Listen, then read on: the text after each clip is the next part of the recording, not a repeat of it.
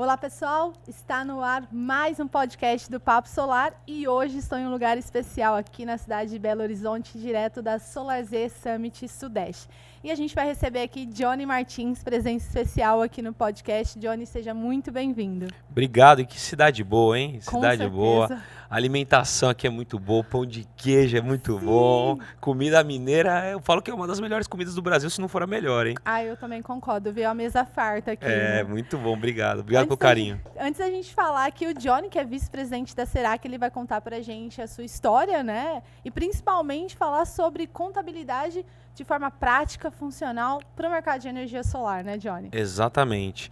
É um mercado muito promissor, o mercado de energia solar, vem crescendo demais. Então eu atendo já é, pequenas, médias e grandes empresas de energia solar. E falta um pouco hoje no mercado de consciência de gestão de negócios, é, parte tributária, né, a eficiência tributária, a gente chama de inteligência tributária para esse mercado, mas nada como um bom profissional, bons profissionais para caminharem junto com o empresário, junto com o empreendedor. Então nós eh, já estamos eh, nesse mercado já há algum tempo. Eu palestro nos eventos da, da Solar Z, né, no Solar Z Sim. Summit, e para a gente é um grande prazer ajudar o empresário eh, ajudar o empresário a crescer com sustentabilidade, previsibilidade e segurança. Esse é o nosso papel. E a gente sabe como é difícil, né, desafiador empreender. E comigo também eh, não foi diferente, como a maioria que das foi, né? empresas. Como que surgiu a Serac? Você estava contando aqui nos bastidores, mas é legal a gente entender essa essência. Legal.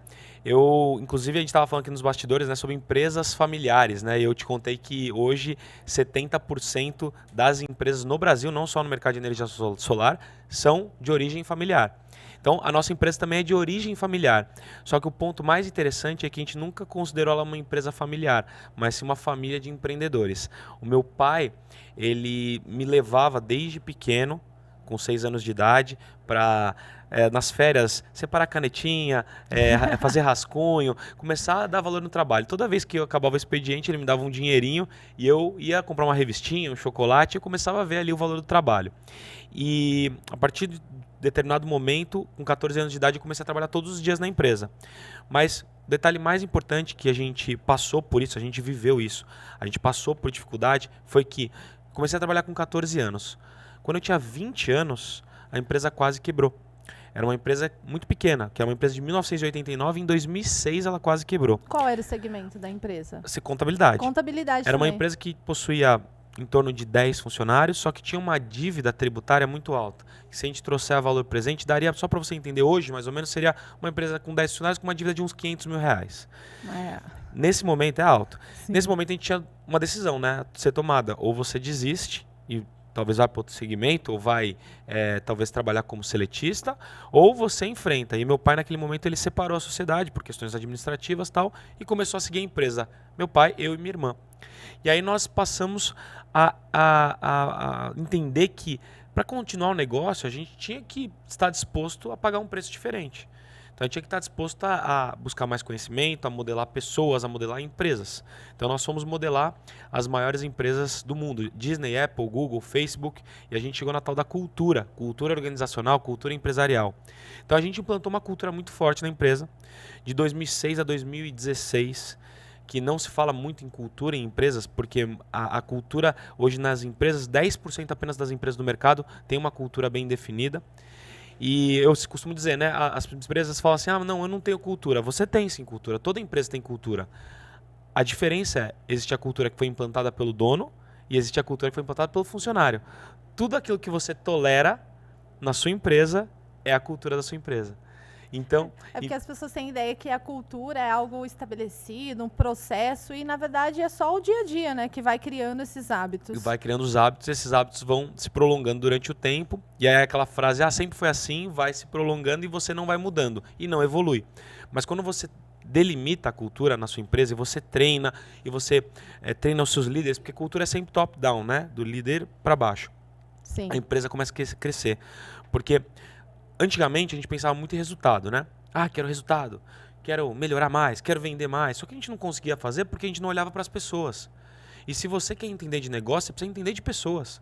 Não Pessoas só fora, não só né, os fora. clientes, mas também os colaboradores, né? Cliente externo, cliente interno, fornecedor, seu time mesmo de liderança. Então, assim, é tudo baseado em pessoas. Quer entender de negócio, precisa entender de pessoas. As relações são muito emocionais. Por trás de todo CNPJ tem um CPF.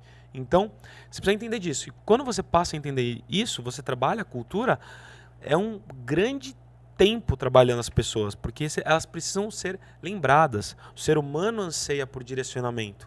E aí, nesse momento, quando a gente entendeu que o próprio ser humano tem no seu DNA o sentimento de pertencer a algo maior do que ele mesmo, a gente implantou uma cultura bem definida na empresa.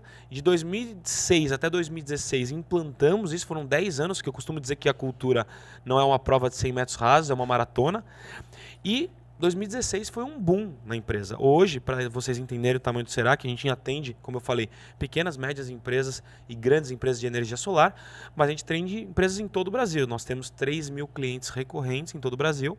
Dentre eles, é, muitas marcas conhecidas como XP, Bradesco, Farmais, Copenhagen, Óticas Diniz, Óticas Carol. A gente tem também grandes influenciadores digitais como Thiago Nigro, Joel J, Thiago Tecar, é, Boca Rosa, Caio Carneiro, Flávio Augusto, uma grande galera. E a gente sabe o que o empresário e o empreendedor passa. Tanto que as pessoas, quando veem o tamanho da empresa, né? Ela fala, pô, será que é grande? Pô, sou pequeno. Mas a gente atende até o MEI. A gente apostou em atender todo tipo de empreendedor. O MEI é microempreendedor individual, que não se aplica ao caso de energia solar hoje, Sim. mas é só para vocês entenderem, é um empreendedor que tem um faturamento limitado, uma alíquota de imposto fixa, faturamento de até 81 mil no ano. Então, é um faturamento baixo. E a gente atende é, grandes multinacionais com faturamentos bilionários. Então, a gente tem realmente um ecossistema empresarial que fornece hoje para o empresário um crescimento com lucratividade, que a empresa precisa ter lucratividade, com sustentabilidade, previsibilidade e segurança.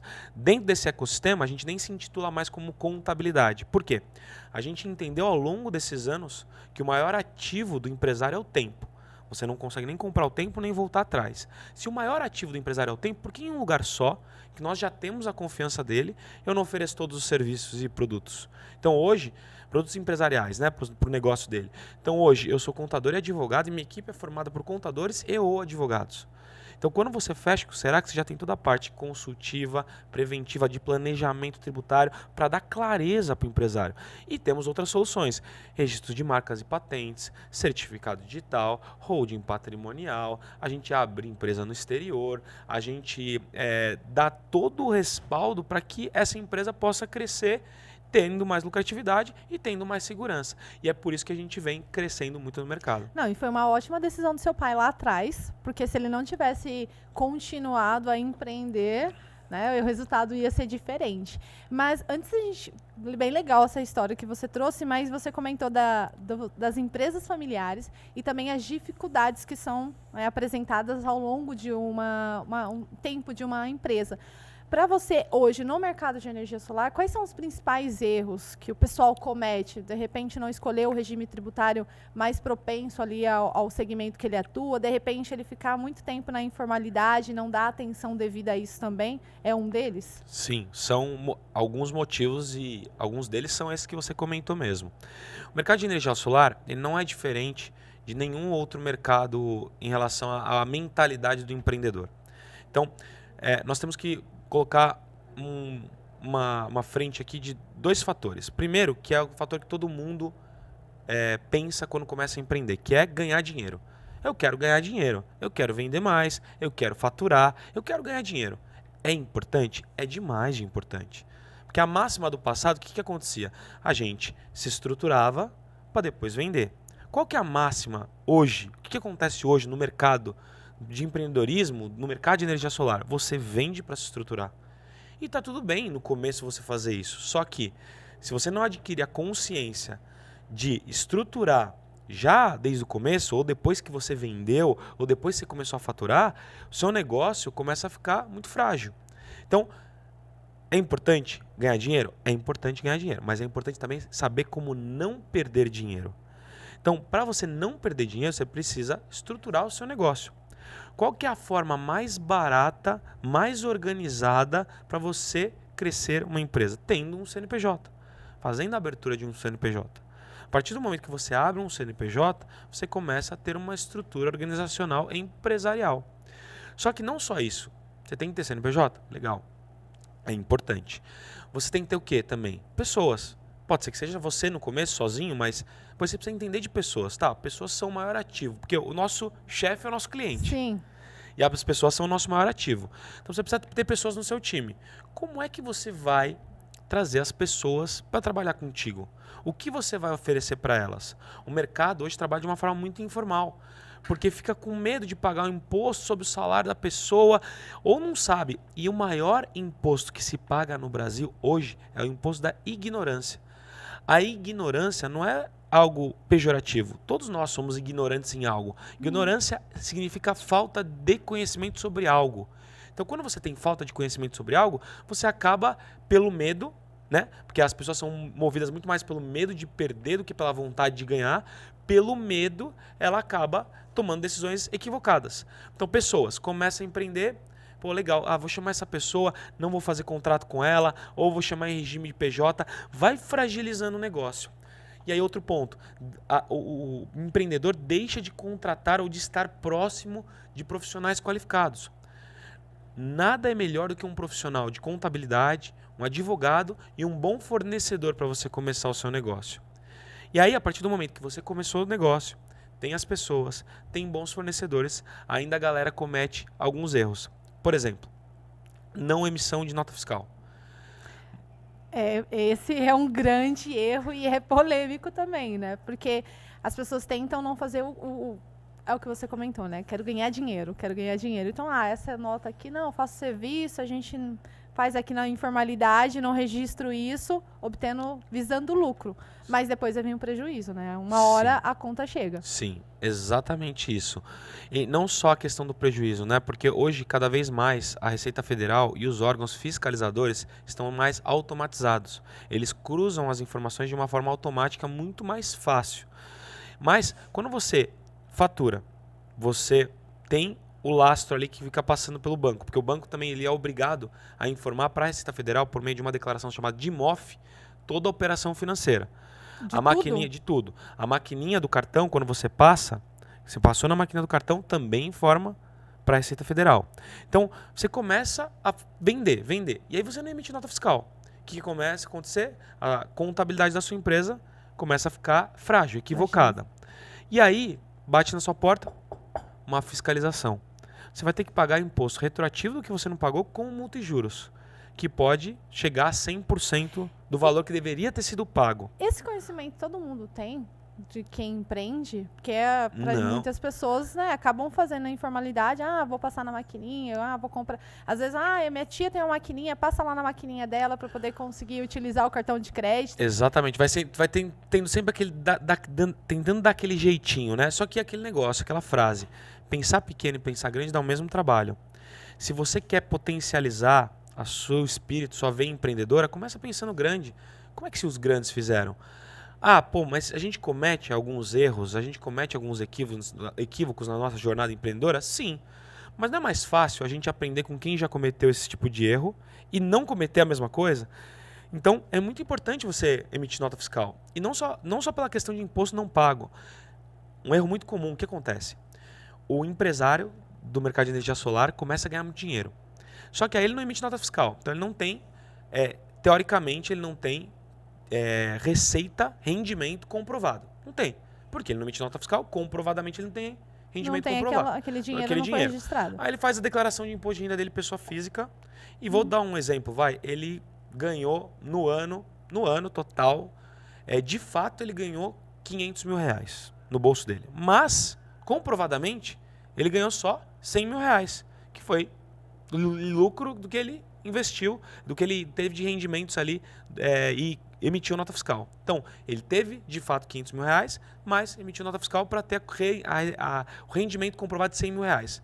Só que aí ele adquiriu um patrimônio de 300 mil reais. Como ele vai conseguir? Como que ele vai conseguir comprovar isso?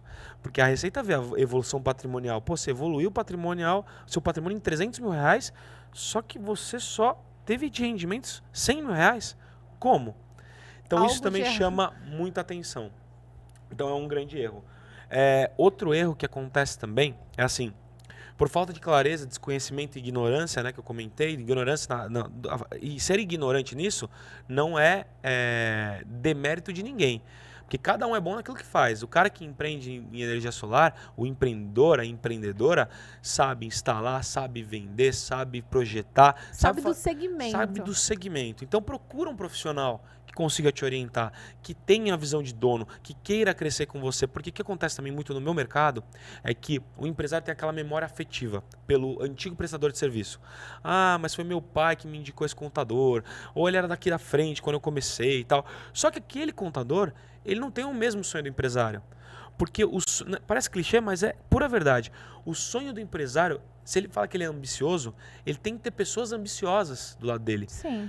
O sonho do empresário tem que ser tão grande quanto o sonho do contador, do advogado, do fornecedor. Ele tem que andar com pessoas melhores do que ele para crescer. Então, é, é, muito importante que ele tenha uma pessoa com visão, uma, uma, um profissional com visão de dono para mostrar onde ele está errando, onde ele pode economizar, onde ele pode ter mais lucratividade. E o que acontece um outro erro no mercado de energia solar é a abertura de várias empresas no Simples Nacional. Porque o Simples Nacional é um regime tributário que tem um faturamento limitado. Sim. Então, para você economizar imposto, você acaba falando: ah, poxa, eu vou abrir uma empresa no meu nome, no nome da minha mãe, em nome do meu tio, em nome do meu primo, e aí fica aquela salada, aquela bagunça. E acaba não economizando, né? Acaba criando um emaranhado, né? Às vezes, às vezes economiza imposto, às vezes não. Só que qual que é o risco disso? É o chamado grupo econômico.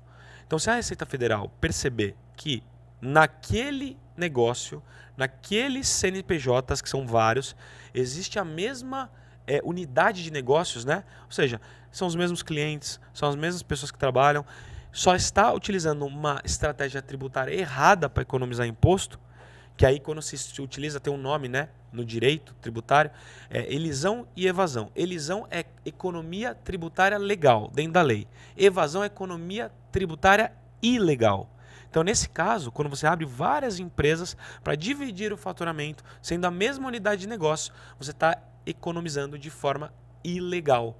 Então você pode ser enquadrado como um grupo econômico e todas as empresas tendo que pagar o faturamento sobre um outro regime que é maior, só que, que de forma retroativa. De forma retroativa. retroativa. Seria o lucro presumido.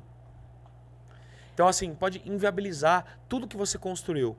Porque a premissa da nossa conversa aqui da gestão de negócios, do papo é, sobre é, é, inteligência tributária no segmento solar, é o mesmo das empresas de qualquer segmento. Ganhar dinheiro é muito importante? É muito importante. Mas não perder dinheiro é tão importante quanto. E você não perde dinheiro, dinheiro não é só na questão de impostos. É na questão de segurança, é na questão de previsibilidade, é na questão de contratar melhor, é na questão de negociar com fornecedores. Então, toda essa inteligência empresarial, o, o integrador, o distribuidor, ele tem que ter essa, essa inteligência. Não precisa ter completa, mas ele tem que ter minimamente a consciência de procurar um profissional para estar do lado dele para orientar isso. E geralmente esse contador não precisa necessariamente ser uma pessoa dentro, né, alocada dentro da empresa, pode fazer parceria, assim como você faz a prestação, que é o mais comum. Mas Exatamente. dentro do mercado de energia solar, quais são os principais regimes que você, as pessoas, as empresas que você atende, por exemplo? Só para o pessoal ter uma noção aqui, né? Às vezes está na informalidade, quero fazer meu registro. Para qual regime tributário, em cada situação, é recomendado? No Brasil, nós temos basicamente e conhecidamente três regimes tributários e que são utilizados no mercado de energia solar, que é o regime do Simples Nacional, regime do lucro presumido e regime do lucro real. No Simples Nacional, você segue uma tabela de acordo com o anexo que você se enquadra. Você pode se enquadrar no anexo 3, que é o anexo de prestação de serviços, pura e simplesmente, ou anexo 4 se você faz projetos no mercado de energia solar. Já, mas só que no, no Simples não, Nacional. Não dá para fazer os dois. Não, não dá pra, não, normalmente não se faz os dois, ou anexo 3 ou anexo 4. Uhum. No, no Simples Nacional tem um faturamento limitado, que é prestação de serviços é 4 milhões e 800 ao ano uhum. e comércio é 3 e 600. 3 milhões e 600 ao ano. Só que como ele é por faixas de faturamento, as alíquotas de impostos são por faixa, como se fosse uma tabelinha, assim, para quem não conhece. Uhum. É por faixa de faturamento. Quanto mais você fatura, mais você paga. Igual imposto de renda para quem é CLT. Isso. Quanto mais você fatura, mais você paga. Por faixas de faturamento. Então, chega um determinado faturamento que o Simples Nacional não compensa. E é isso que eu mostro nas minhas palestras. Ó, às vezes você está no Simples Nacional, você acha que está pagando pouco, mas se você for para um lucro presumido ou um lucro real, com uma estratégia tributária com inteligência, você vai pagar menos. Lógico, a pessoa que começa a empreender é quase que certeiro, quase 100% de chance que ela seja realmente Simples Nacional, porque é mais barato.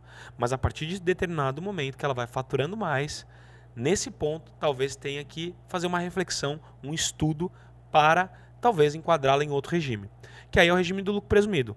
Lucro presumido se presume um lucro sobre a sua receita. E ele também tem um faturamento limitado, mas já é um faturamento muito maior, e poucas empresas alcançam isso no mercado de energia solar. Que é, tem, tem algumas que sim, mas poucas, a maioria não. Que é até 78 milhões no ano. Entendi. É, acho que são empresas que acabam fazendo instalação de grandes usinas consegue chegar nesse faturamento. Mas para quem faz a instalação residencial, comercial, não, não chega Não chega valor. nesse faturamento. Mas pode compensar, como eu falei. Não é só pelo faturamento. É pelo, pelo, pelo, pela alíquota que você vai estar tá pagando no Simples, pode compensar que faça um estudo para o Simples Nacional. E aí tem o lucro real. O lucro real também é interessante, porque o lucro real é o lucro efetivo da operação. E no mercado de energia solar, nós temos um benefício fiscal, que é a isenção do ICMS, que é o Imposto de Circulação de Mercadorias e Serviços, é, dos produtos fotovoltaicos. Então, no mercado de energia solar já existe um benefício para que você possa pagar menos impostos. Então, por que, que você não paga corretamente? Porque você quer dar sempre um jeitinho brasileiro para que você possa economizar de forma ilegal. E isso não traz sustentabilidade para o negócio. Tem algum case, algum exemplo de alguma empresa que você chegou, né, foi chamado para ajudar essa formatação da empresa e chegou e falou: Meu Deus, tá, tá muito errado isso aqui, né? Vamos, vamos ajustar. Tem, tem sim um case. Inclusive é um case que a gente traz para. É, é uma grande empresa hoje de energia solar e é de um amigo, amigo e muito conhecido no mercado, né? Ele conta essa história, que é o Neto da Progesol.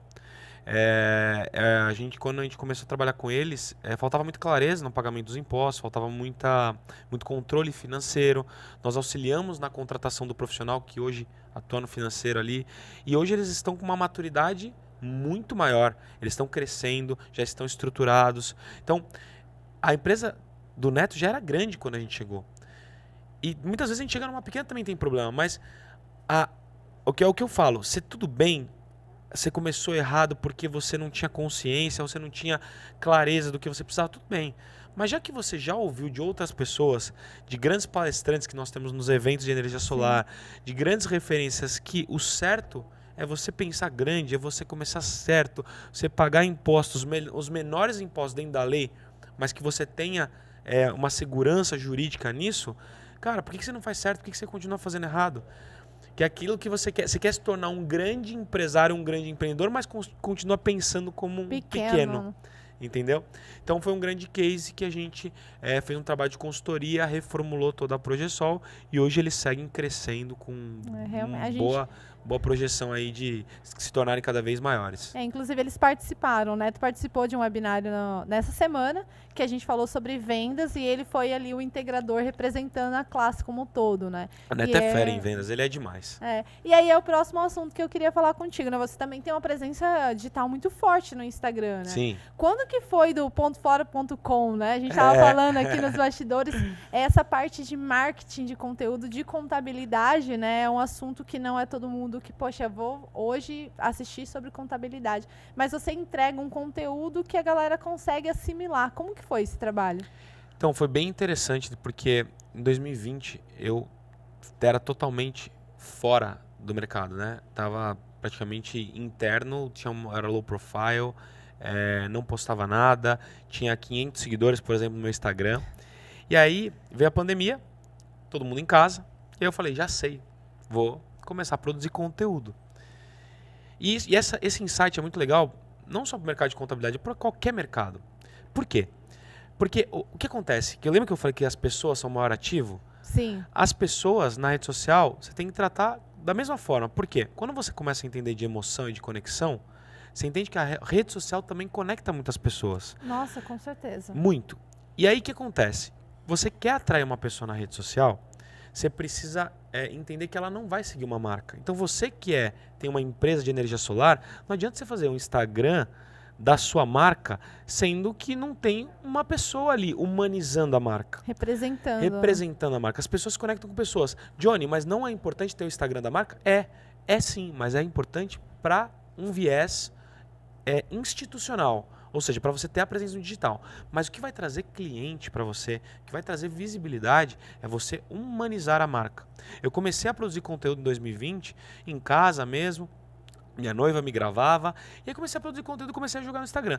Algumas pessoas gostaram, mas o que, que, você acha? Você acha que a maioria gostou ou não gostou? O que, que você acha de 2020? 2020 foi um boom de, de foi gente. Foi um boom de gente. Você acha que a maioria gostou porque estava em casa ou a maioria não gostou?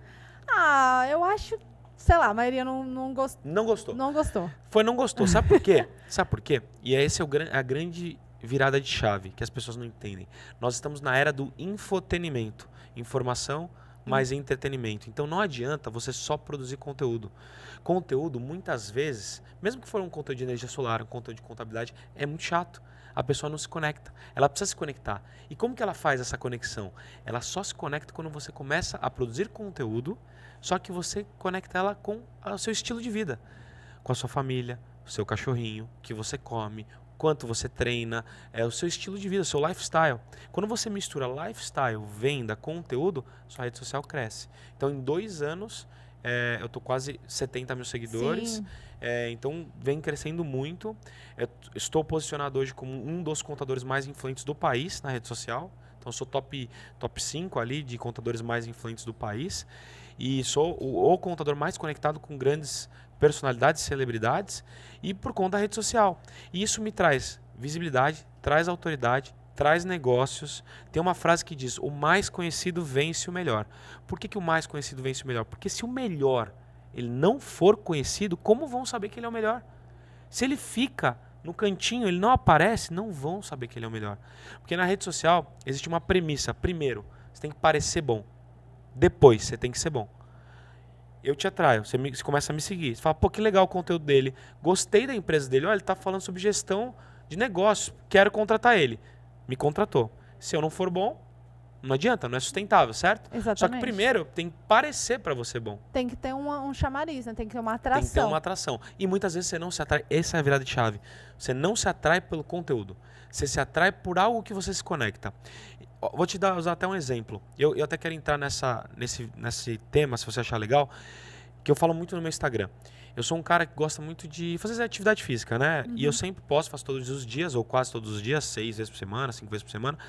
É, eu posto Meta. a frase: Não existe CNPJ forte com CPF fraco. O que eu quero dizer com isso? Não adianta você trabalhar, você querer cuidar da sua empresa se você não cuida de você. É você em primeiro lugar. Você precisa cuidar de você para cuidar dos outros. Você precisa cuidar de você para cuidar da empresa. Então, com o seu CPF, você precisa cuidar da sua saúde física, treinando, se alimentando, tomando água, sua saúde mental, com pessoas que estão ali colocando combustível no sonho de vocês, mentores, psicólogos, sua saúde espiritual, acreditando em algo que é muito importante, também creio que é muito importante, e saúde financeira, a parte da, do CPF. E do CNPJ, você precisa trabalhar as pessoas, você precisa trabalhar o, o, as vendas da sua empresa e precisa trabalhar processos. Você precisa unir tudo isso. E eu posto essas frases, eu falo essas frases. As pessoas também se conectam com isso. Eu tive duas, dois casos muito recentes que as pessoas me pararam. Uma foi, inclusive, num evento que a pessoa deu um depoimento no microfone e outra foi foi, foi em dois eventos. Né? Um foi um evento para duas mil pessoas, que ela falou no microfone, e outro foi num evento recentemente para 200 pessoas. A pessoa chegou e falou assim: Johnny, eu te sigo há um ano. Essa frase me motivou a treinar. E eu perdi, a primeira falou, eu perdi 10 quilos por sua causa.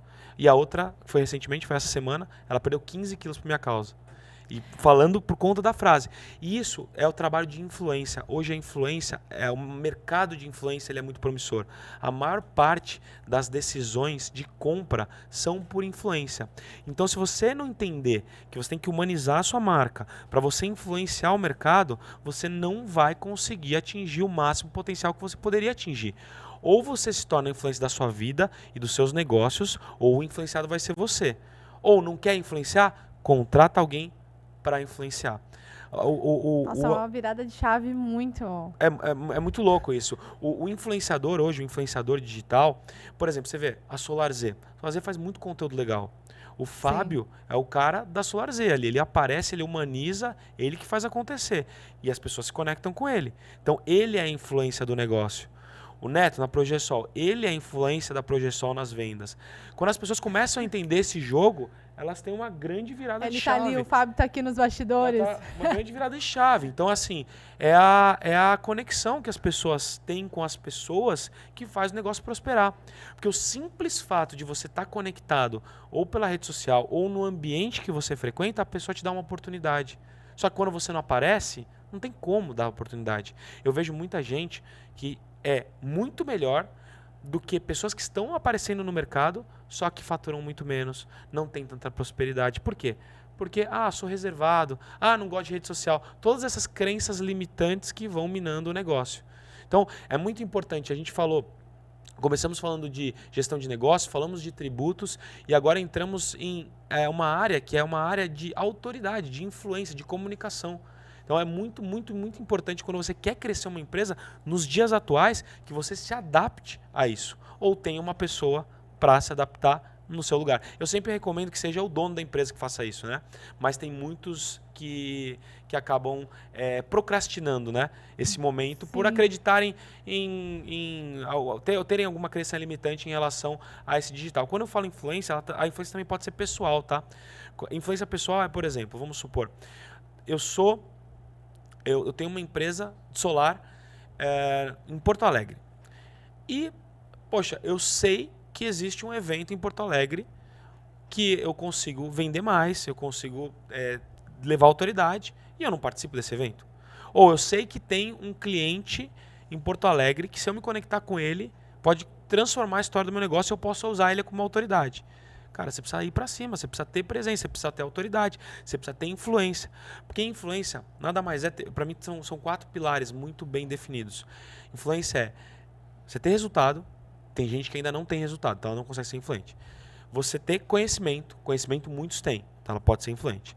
Influência é quem você é, quem você é, o que, que você faz. Você pode ser influente com, com quem você é. Por exemplo, sou vice-presidente Será que Será que é uma grande referência nacional em contabilidade.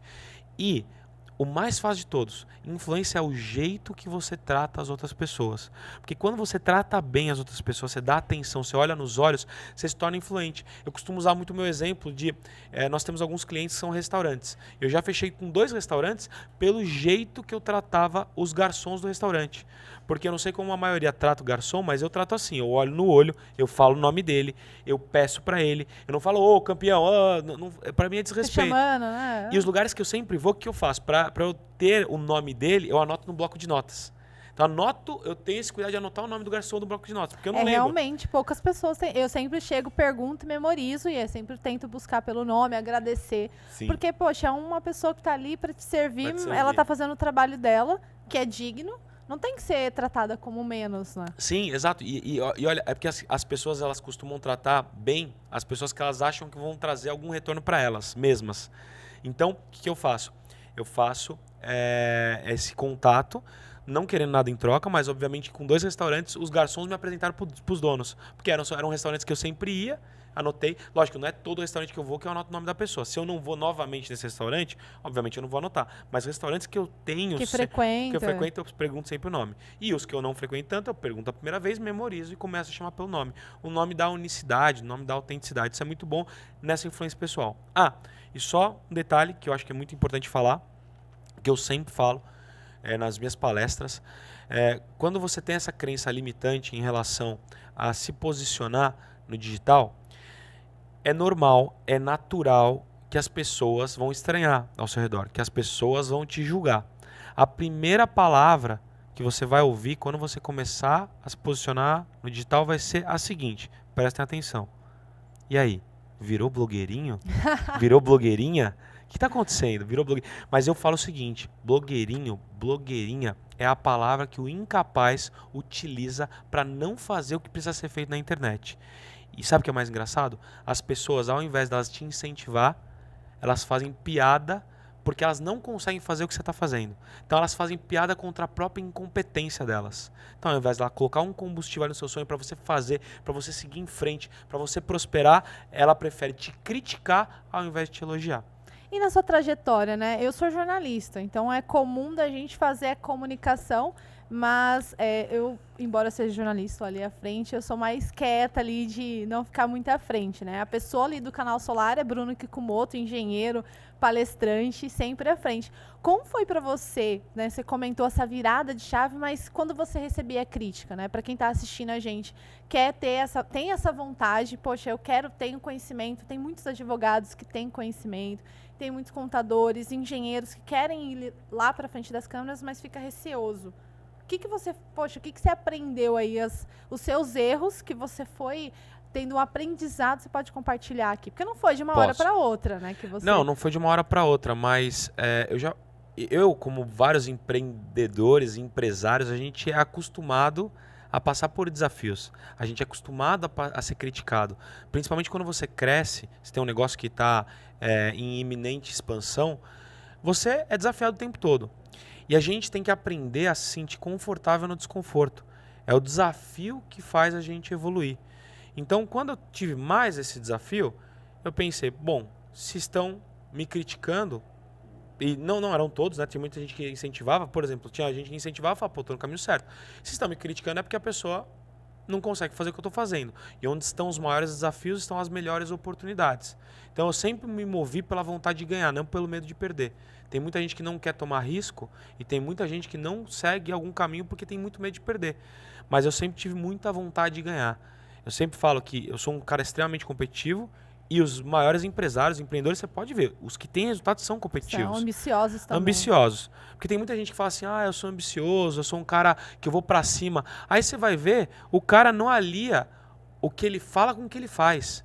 Ele acorda tarde, ele trabalha pouco, ele não tem bons relacionamentos, ele não frequenta bons ambientes. Eu costumo dizer até do relacionamento, né, do networking, que eu falo que networking é a arte de você ser interessante sem você ser interesseiro. Como você se torna interessante para alguém sendo genuinamente interessado por ela. Então, porque você quer ter um ambiente próspero que vai te elevar de nível, tenha pessoas ao seu redor que te elevem de nível. Costumo dizer o seguinte: se você faz parte de um grupo de cinco idiotas, você vai ser o sexto Sim. Idiota. Então é isso. Então é isso, isso é muito determinante na- no crescimento da minha empresa. Então eu penso muito nisso. Eu, eu sou desafiado o tempo todo. Minha equipe é desafiada o tempo todo. A gente fecha muitos contratos durante o mês. A gente ajuda muitos empresários e o desafio faz parte da nossa jornada, da nossa rotina. Então o digital foi também assim. E, e é muito legal, porque assim, é, é como toda história né, de sucesso. Você começa a fazer, as pessoas te criticam. E aí, quando começa a dar certo, elas pegam um bonde andando e começam a te incentivar. Aí não é mais incentivo, né? Já deu certo. Eu quero É. incentivo quando é no começo. Então você começa também a filtrar as pessoas que estão na sua vida ali. Não, isso é bem bacana. E voltando agora para o mercado de energia solar, né? Você que está aí assessorando diversas dessas empresas, como você tem visto o mercado de energia solar? Né? Você está cuidando das contas, né? Sim. né? A gente veio passando aí por diversas mudanças, legislação, a questão do ICMS também. Sim. É, como que é a sua análise, análise sobre isso? A minha análise é o seguinte: é um mercado, como eu falei, relativamente novo em relação aos outros mercados. Está em extrema expansão, ou seja, tem muita gente entrando no mercado de energia solar. É, quem já tem uma empresa consolidada já está com uma consciência interessante, muito melhor do que era quando eu comecei a entender mais desse mercado. Ou seja, as médias e grandes empresas já estão com uma consciência melhor, melhor do que era no passado. Mas os novos entrantes ainda estão com uma consciência muito baixa porque percebem que, poxa, dá para eu empreender, eu consigo vender, eu consigo prosperar, só que ainda tem uma consciência muito baixa de estruturação empresarial. Estão se aventurando. Estão se aventurando, exatamente. E como a gente falou, você quer crescer, começa pensando grande, começa pensando em se estruturar. Eu não estou falando nem para você não tentar vender primeiro, tal. Eu estou falando só assim, cara, começou a rodar um negócio, abre um CNPJ, procura um contador, um advogado, tenha bons fornecedores, tenha uma equipe legal, registre o seu pessoal, não fique abrindo várias empresas do CNPJ, emita notas fiscais, cuidado com o grupo econômico, tem vários cuidados, porque senão lá na frente tudo que você construiu vai por água abaixo. Mas o que eu tenho visto assim que tem evoluído, principalmente nas médias e grandes empresas, a consciência tem mudado, tem melhorado. E as pequenas, os novos entrantes, ainda a consciência está muito baixa. E é sobre eles que a gente tem que é, alertar mais, estar tá mais próximo, levar conhecimento, levar clareza em palestras, em eventos, com pessoas que já fizeram, com pessoas que lá atrás passaram por vários desafios e que hoje já estão mais estruturadas. E você traz isso nas suas palestras, né? Exatamente. Você traz alguns cases falando a experiência desses empreendedores, né? Que infelizmente tiveram ali alguns tropeços, mas entenderam a situação e foram lá e normalizaram tudo. Exatamente. Lógico, é, quando você tem um imposto a pagar muito alto, é, às vezes com a sua operação você pode parcelar ele, você tem, tem várias saídas para você continuar mantendo o seu negócio. Mas dependendo do valor, às vezes você fala, cara, tá inviável, vou ter que encerrar né, a minha a operação. Mas, como eu falei, procure estar com bons parceiros, bons profissionais, que o crescimento é inevitável, porque o mercado é muito bom muito próspero e vem crescendo cada dia mais. Perfeito, Johnny. A gente partindo aqui para o encerramento, né? Você tem uma, uma palestra daqui a pouco aqui na Solar Z. Quem estiver assistindo, estiver aqui, já vai, corre lá para assistir ele. Conta para gente, deixa para gente um conselho que você dá para os microempreendedores, para os empreendedores brasileiros. Qual que é o principal conselho na hora de empreender aqui no Brasil? Vou deixar uma frase que eu gosto muito, que é o preço que você está disposto a pagar é o jogo que você vai jogar. Então, qual que é o preço que você quer pagar? Quanto que você quer se dedicar àquilo? Quanto que você quer performar naquilo? Porque se você não se dedicar, se você não tiver disciplina, se você não tiver consciência, com certeza o seu negócio não vai para frente. Tem muita gente que não consegue aliar a decisão com as ações. Então, qual é o preço que você quer pagar? Qual é o jogo que você quer jogar? Porque todo mundo quer quer jogar um jogo de prosperidade, de empresa estruturada, tal, mas, cara, você precisa pagar um preço para isso. Você precisa entender que é, você vai passar por uma dor, vai passar por um desafio, vai passar por um desconforto, faz parte do crescimento. Só que muitos não querem passar por isso. Então, pense bem aonde você quer chegar e pague o preço para jogar o jogo que você quer jogar. Muito obrigada, viu, Johnny? Eu que e obrigado a você que está assistindo aí. Não esquece de já curtir o vídeo, compartilhar e, lógico, se você ainda não é inscrito, já clica no sininho. Até mais. Até mais.